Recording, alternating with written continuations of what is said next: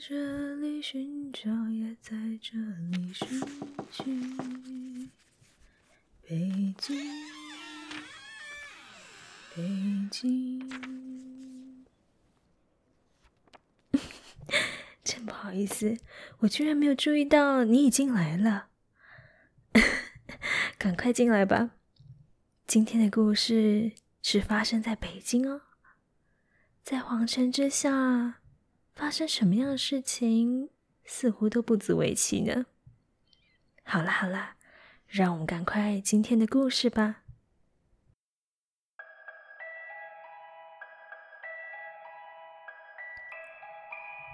在著名的历史景点，残留许多意念和灵魂，似乎也不足为奇。本片的作者以第一人称视角，和他的法师朋友。带你重新认识紫禁城。一，紫禁城。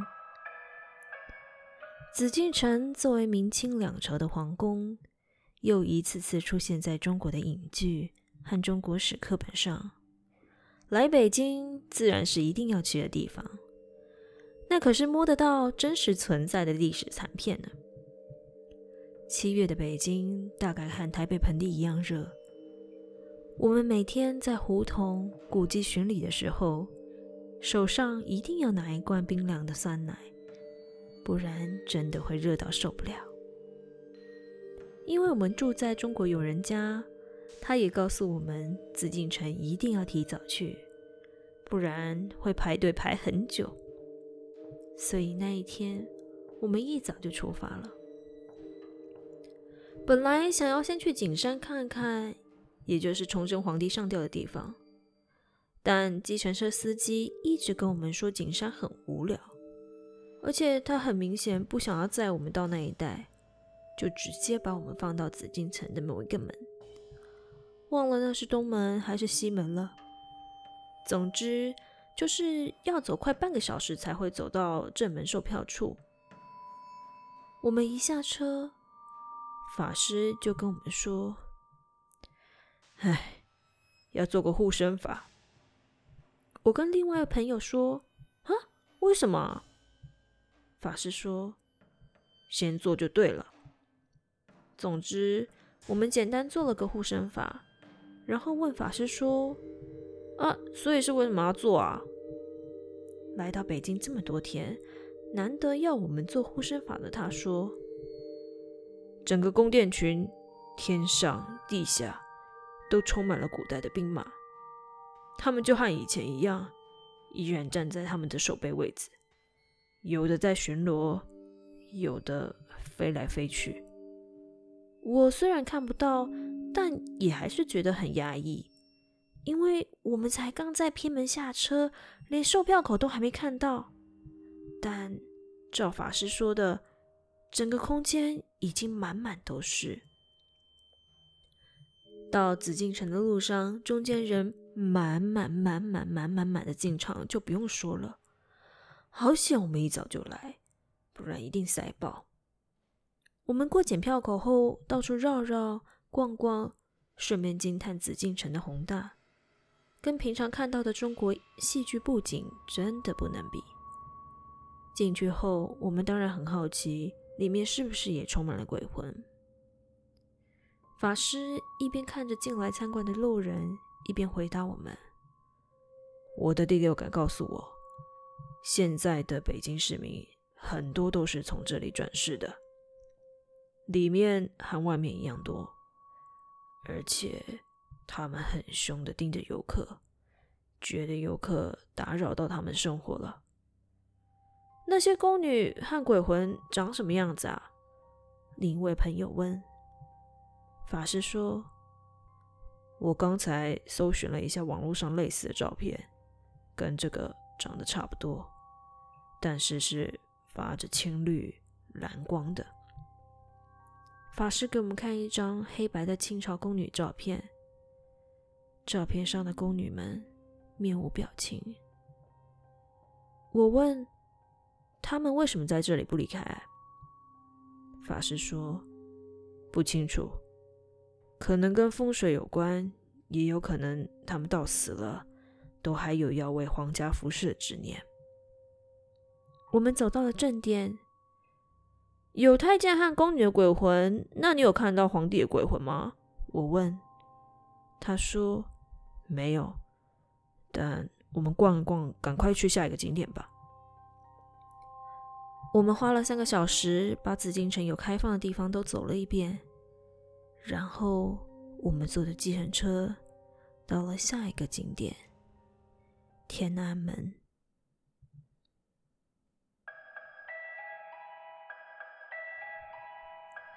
诸恶莫作，众善奉行。即使你不信因果。二，天安门。今天是六月三号，也是我今天临时起意决定打这篇文章的原因。虽然有一句话是这么说的：“这个世界上哪里不死人？”但是一个地方如果有了百代更迭，加上风水的因素，确实会让灵魂这个现象复杂一点，如紫禁城，或是某些容易出车祸的路口。我靠，这里真的是天安门哎！历史课本就在眼前哎，太扯了！我竟然真的来到这里。以上是我跟朋友很兴奋的叫喊，不约而同的拿着手机开始东拍西拍。我想到 PTT 有人拿着台独旗去拍照，觉得他真的很勇敢，因为进天安门是要安检的，而且到处都是守卫。虽然我跟另外一个朋友很兴奋，但不知道是不是天气太热了，还是怎么了，法师一直皱着眉头不说话，甚至他还催促着我们说拍完照就赶快离开，他饿了。后来我们就搭车回中国友人家旁边的购物中心，在里面随便找了一间港式饮茶来吃，因为走了大半天。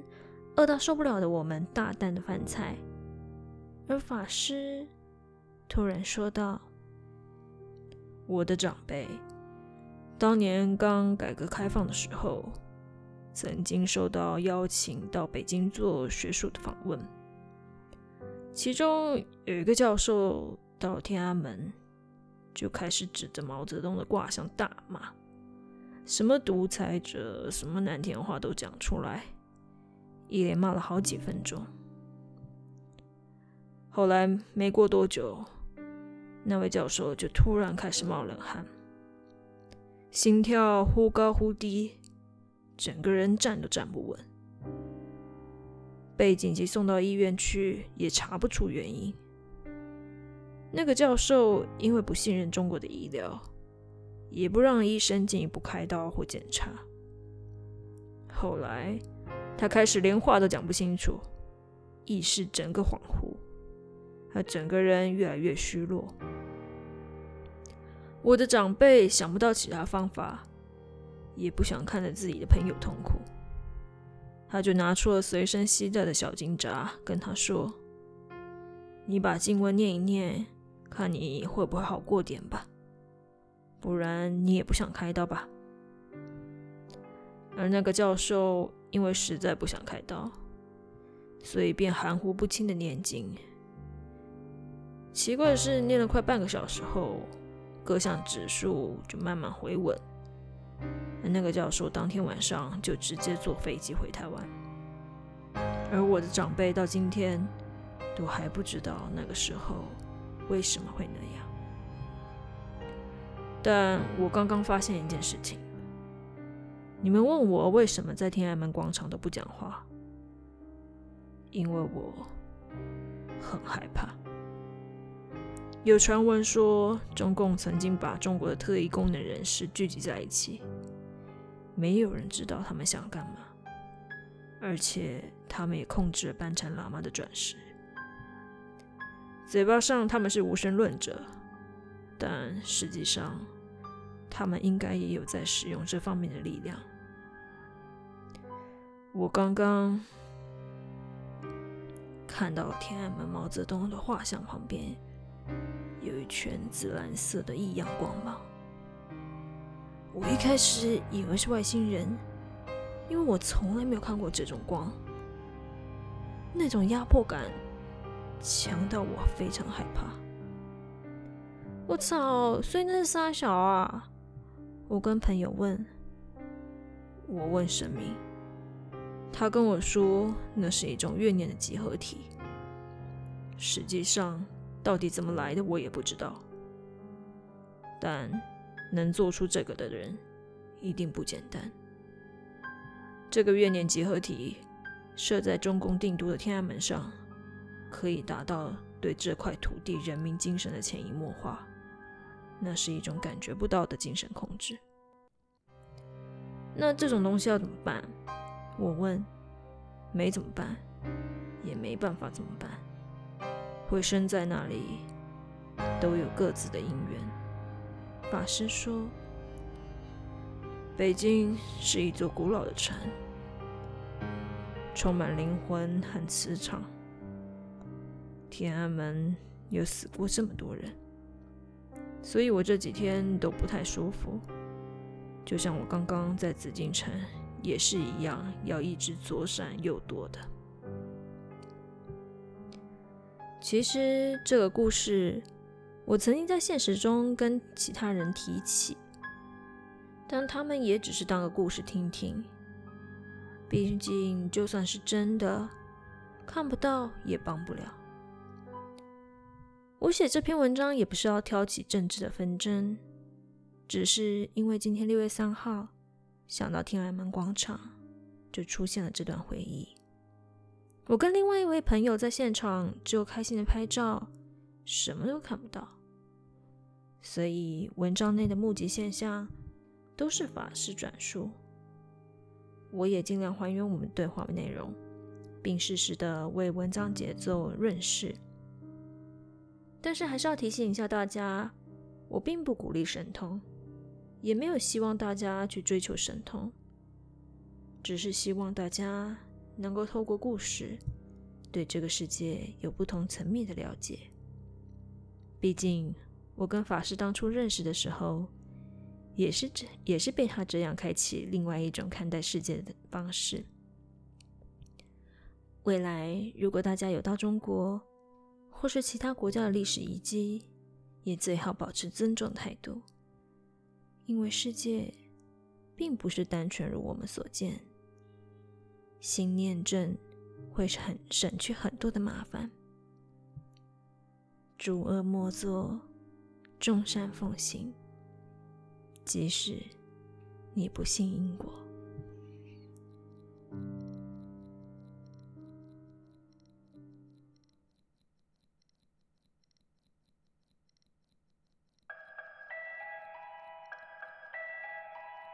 三，逛完紫禁城和天安门的晚上。逛完紫禁城及天安门的晚上。我们在朋友家里叫了外卖，吃了人生第一次的麻辣小龙虾。只能说，中国菜虽然每道菜油都像不用钱一样的狂加，但在咸、香、辣的掌握上，确实不是台湾能比的。麻辣小龙虾一只只下肚，热感啊，一下就从胃蔓延到整个身子。我们一行四个人在厨房的餐桌上，一边聊天一边吃饭，聊了今天的见闻以及中国友人家的状况。朋友的家在北京有三间房子，家人们已经搬到新房子去住了。这次我们住的是旧家，所以整间房子算是被我们包下了。这个中国友人提到，他以前住在这栋房子的时候，常常睡不好，而且常常有被人盯着看的感觉，尤其是脊背会莫名的发凉。法师提到，其实这栋房子因为空了太久，已经有人包场了。我们第一天进来的时候，一打开门，坐在你家客厅的那些东西，好像被我们吓了一跳，直接一口气散掉，就像灰尘被吹散那样。但因为朋友家的家长是无神论者，所以绝对不肯祭祀或安神位。所以没人住的房子一旦放久，自然聚集了无形的众生。就在我们又兴奋又害怕的讨论这几天法师在家看到的鬼的时候，我放在桌上的 iPhone 突然发出了声音。有什么我可以帮忙的吗？全部的人都看着 iPhone，因为我们很确定，刚才没有人发出 “Hey Siri” 的近似音。法师带着诡异的微笑看着我们说：“吃饱了就收一收吧，很多人在看着呢。”虽然觉得很可怕，而且第一次遇到 Siri 自己想起来，但法师也没有特别做什么，我们就把晚餐的垃圾收拾收拾后就上楼。当然，我才不要走最后一个。由于早上走了很多路，当晚我们只玩了几场大老二就睡了。朋友的家是楼中楼，楼下的床虽然很大。但我们全部的人都在楼上打地铺。楼中楼的隔板是玻璃，所以如果有人睡在最外侧，可以直接看到楼下的动静。而当晚，法师睡在最外侧。隔天早上刚醒来的我躺在床上切换着翻墙软体，法师刚好冲完澡从浴室出来，他又煞有介事的微笑对着我说。哎，你们昨天刚躺下去就睡了，结果我一个人睡不着，发现我们从紫禁城带了东西回来。干，是什么东西呀？我马上想到他描述的满城鬼魂的样子。法师说：“你们昨天不是都睡在最内侧靠柜子那边吗？而且刚躺下就呼呼大睡。”我晚上不知道为什么翻来翻去就是睡不着，闭上眼睛还是一直觉得有影子在晃。然后我就想到我还没做结界，这个房子到处都有人走动，如果睡觉没有做结界是很麻烦的。结果想到这里，我一睁开眼就看到三个清朝宫女服在空中看我，超恐怖的。我问。靠背啊，跟你昨天给我看的那张图里面的宫女像吗？法师说，差不多长那样，但还带着淡绿色的光芒。我一睁开眼，就看到他们浮在空中看我。我快点把头别过来，他们又浮过来。我照当时法师的描述，稍微想象了一个一下那个画面。我问。啊他们为什么要跟着你啊？法师说：“我猜是因为我昨天在紫禁城走的时候，因为觉得鬼实在太多，身体受不了，就默默念了一些超度啊、清净的咒咒语，所以他们可能觉得我帮得了他们，才跟过来的。那他们有跟你说要帮什么忙吗？”我好奇的问。“没有，他们就一直盯着我看。”我后来真的受不了了，就只能做结界，先把他们挡起来，不然我晚上就不用睡了。早上起来的时候没看到他们，我以为他们走了。结果我刚刚洗澡的时候，觉得背后一凉，他们又站在我身后。法师这时候一脸倦容。那那现在呢？我紧张的问。在你旁边。法师望向沙发的另外一头。干！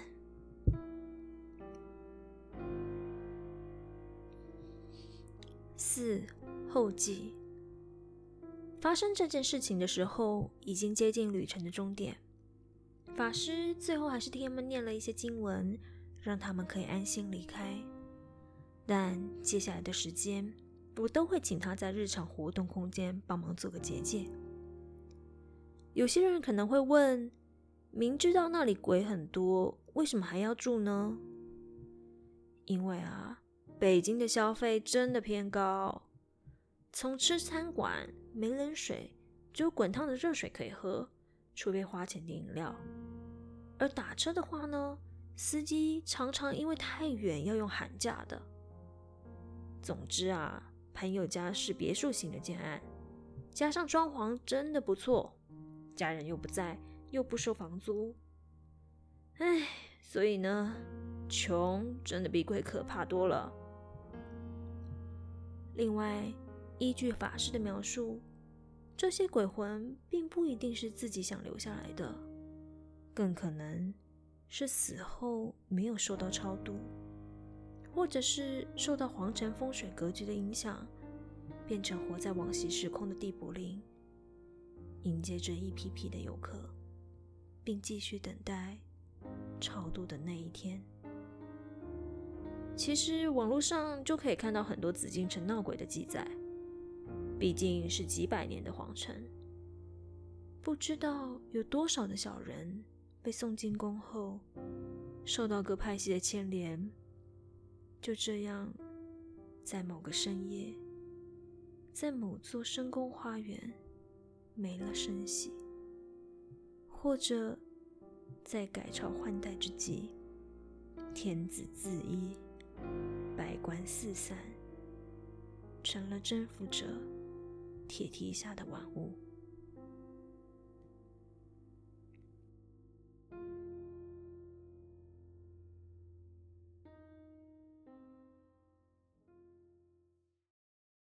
你喜欢今天的故事吗？阿娇可是相当喜欢这一篇呢。那你呢？嗯，不好意思当着我的面说评论吗？那我相信你可以找到留言区评论的，快去留言告诉我你的想法吧。下一次不眠书店开张时，就让我们来讲讲作者和法师认识的过程吧。就这样，拜拜。